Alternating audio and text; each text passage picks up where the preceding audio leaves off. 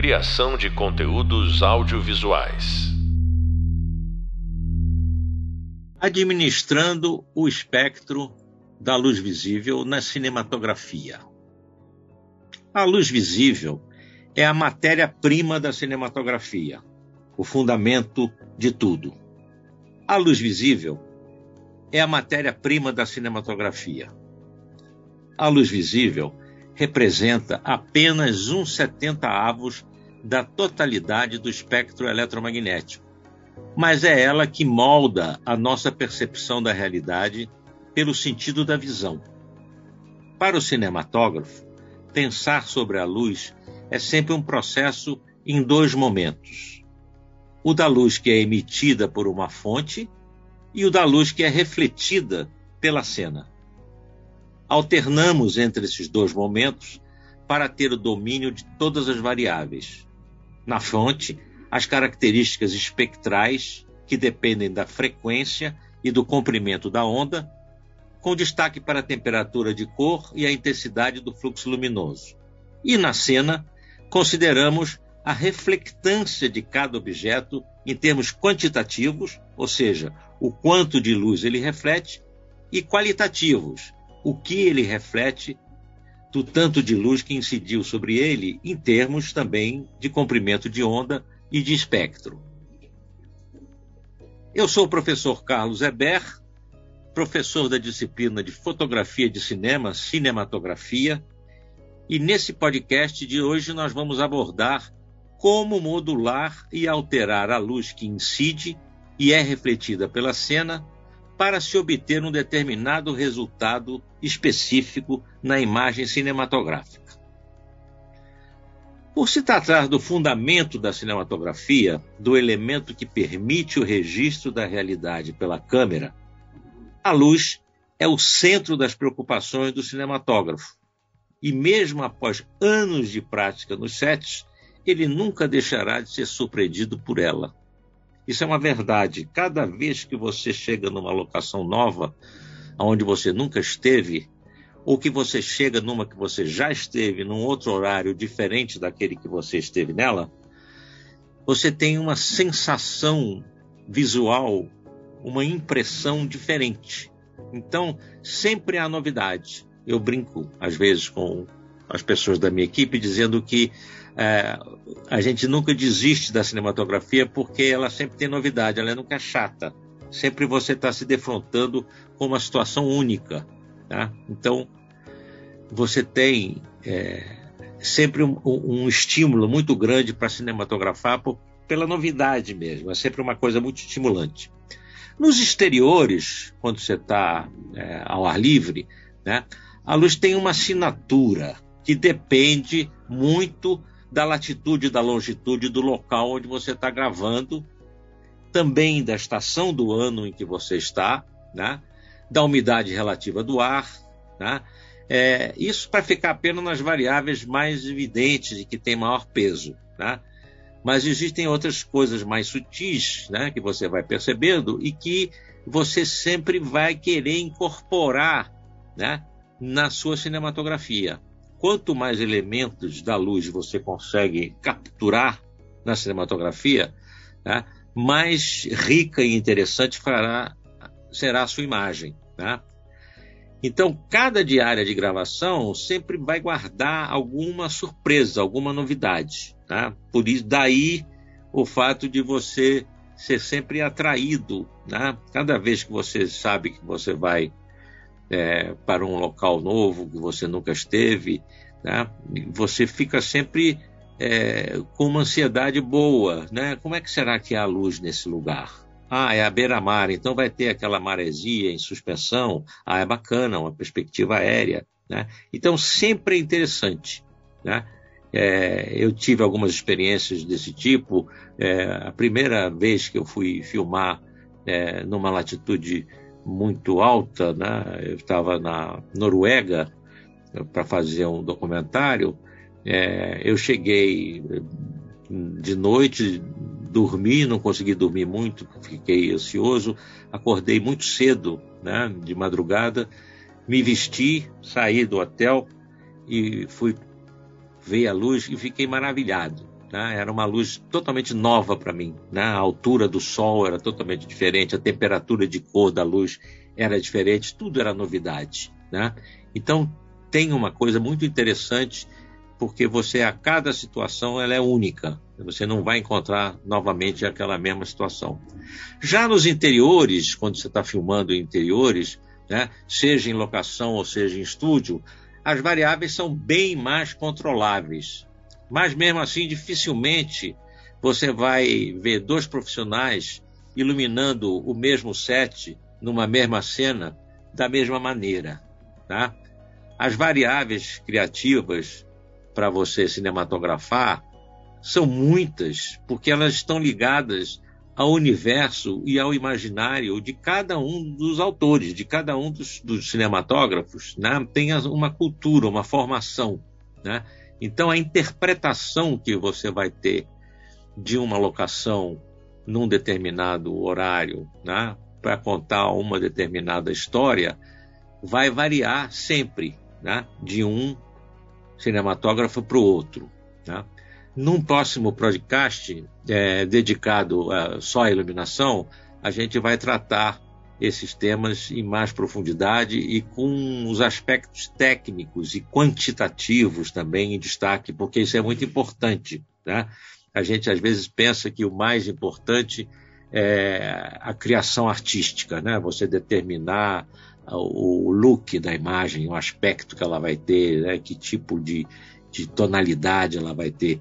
Isso é importantíssimo, mas se você não tiver os meios técnicos para quantificar essa luz, né, para transformar, mudar a temperatura de cor, alterar as intensidades, mudar a relação de contraste, você não vai conseguir realizar aquilo que você tem em mente. Então é importante você ter a criação, saber transformar em imagens aquelas palavras todas que estavam ali no, no papel, no roteiro, né? mas é muito importante você ter os meios, os conhecimentos da técnica, né? saber quantificar e qualificar essa luz para obter aquele resultado.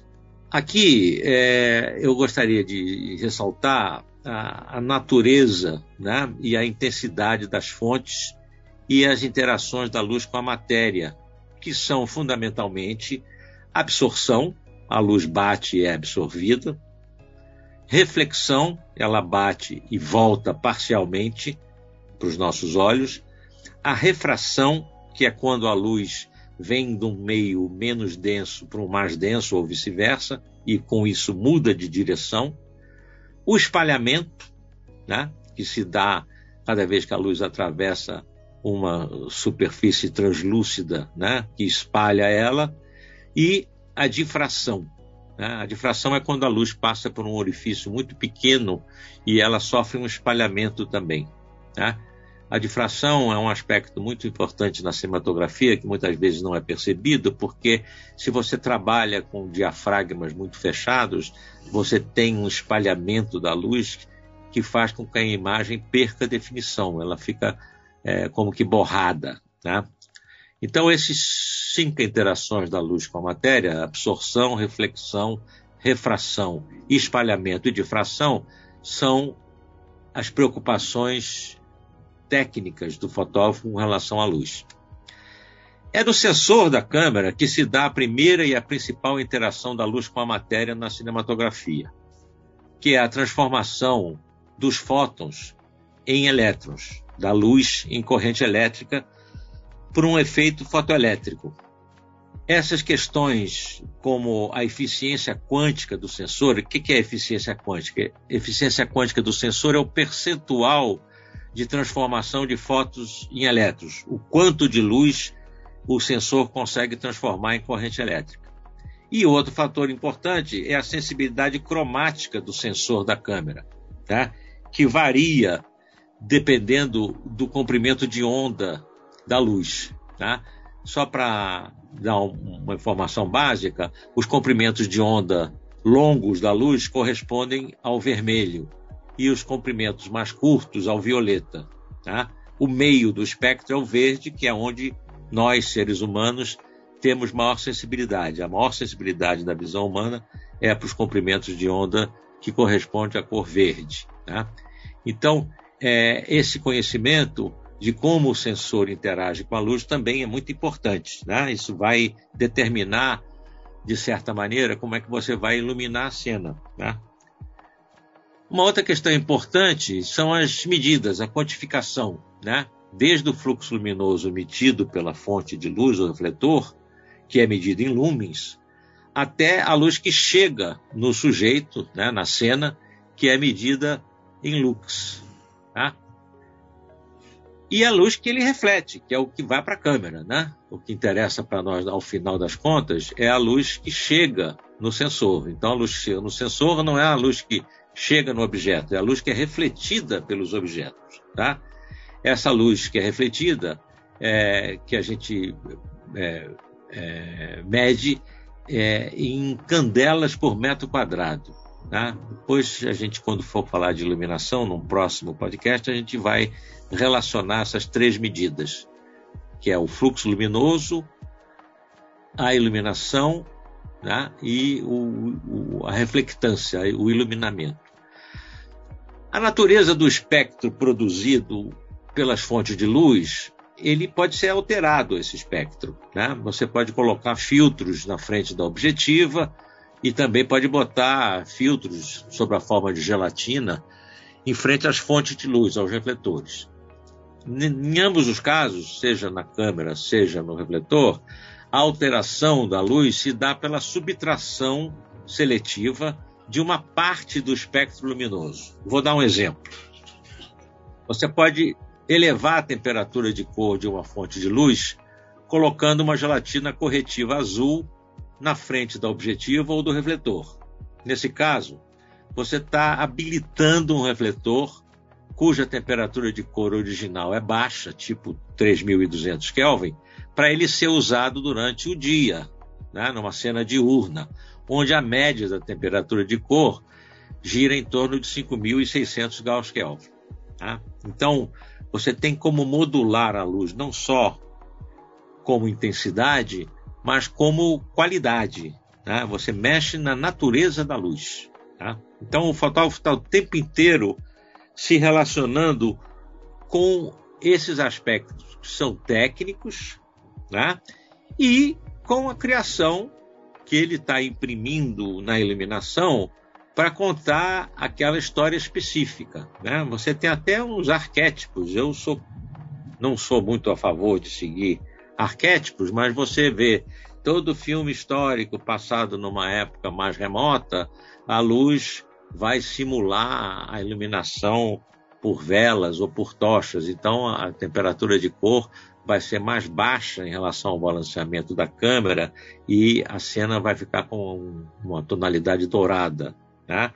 A, a, nitidez da imagem, né? o recorte da imagem também é alterado. Normalmente é, são usados filtros atenuadores, a imagem fica mais suave, mais soft. Né? Então, mas isso são arquétipos. Né? Talvez o mais interessante, quando você vai fazer uma determinada obra, um determinado filme, seja justamente é, buscar não copiar nada. Né?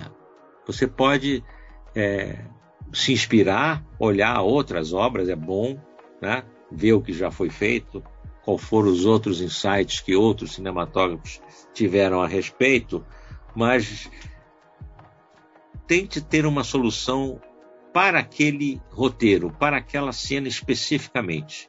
Né? tome as outras informações como referências, né?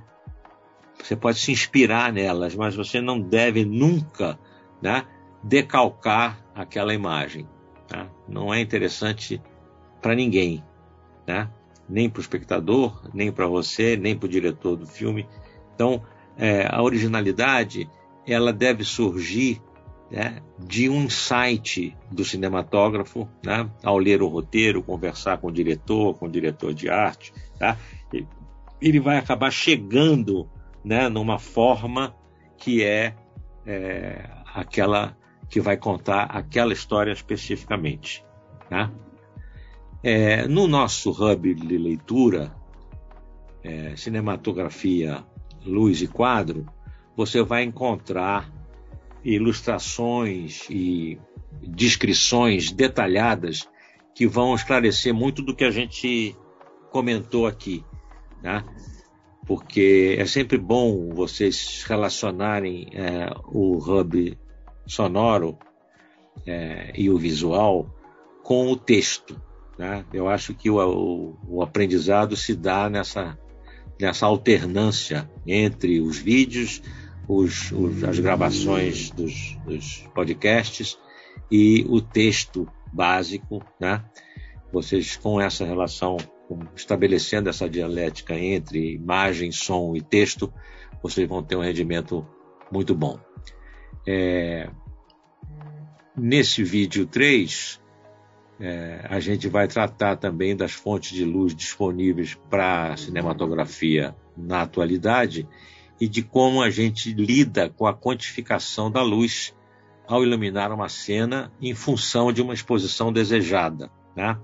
O diretor de fotografia ele é, não simplesmente pega um fotômetro e mede a quantidade de luz tá? E aí se expõe para aquela quantidade de luz. Ele já sabe a priori qual é o diafragma, qual é a abertura que ele quer trabalhar, qual é o contraste que ele quer trabalhar. Então é uma construção, não é simplesmente você iluminar. A gente até brinca, quem faz isso não está iluminando, está clareando, tá? Então sejam criativos, sejam técnicos, procurem guardar o que vocês fizeram, porque senão você você tem uma imagem maravilhosa e você não sabe como é que você fez aquilo. Você não pode usar aquilo como uma referência futura. Ok? Você, é, se quiserem se aproximar é, mais desse tema e se aprofundar mais, é, eu recomendo a leitura é, desse livro Light and Matter Interaction, A Crash Course for Students of Optics, Photonics and Material Science, do Olaf Stenzel. E também um livro muito importante, que é um manual, chama-se Satellite Technician Handbook, do Henry C. Box, que os dois estão citados, estão, tem a referência escrita no hub de leitura dessa disciplina. Tá? O nosso próximo podcast vai abordar o tema do enquadramento cinematográfico. Tá? Até lá, então, é, Fiquem ligados nos textos, nos vídeos e nos podcasts. Tchau. Criação de conteúdos audiovisuais.